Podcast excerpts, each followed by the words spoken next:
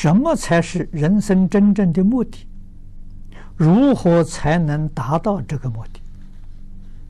你说人生真正的目的是什么呢？你要多去想想啊！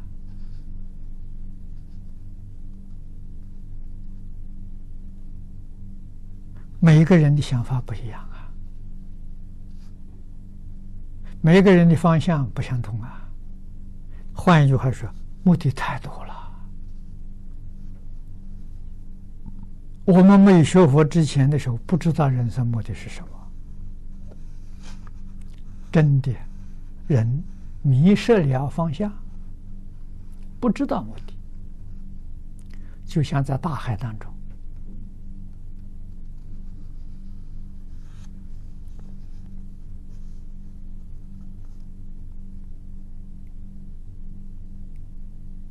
随波逐流啊！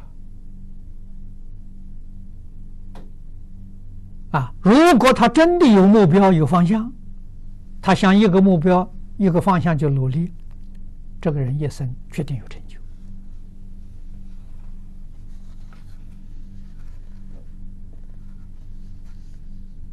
啊，没有方向、没有目标的这个人，在这个世间一生默默无闻，没有成就。啊，所以方向目标是很重要。啊，这个要达到这个目标呢，那就是你要有信心，永恒不变。啊，什么样的挫折也拦不住你，你会有成就。啊，那么学佛的人，实在讲，真正唯一的目标。回归自信，啊，这个这个佛教里面所讲的明心见性，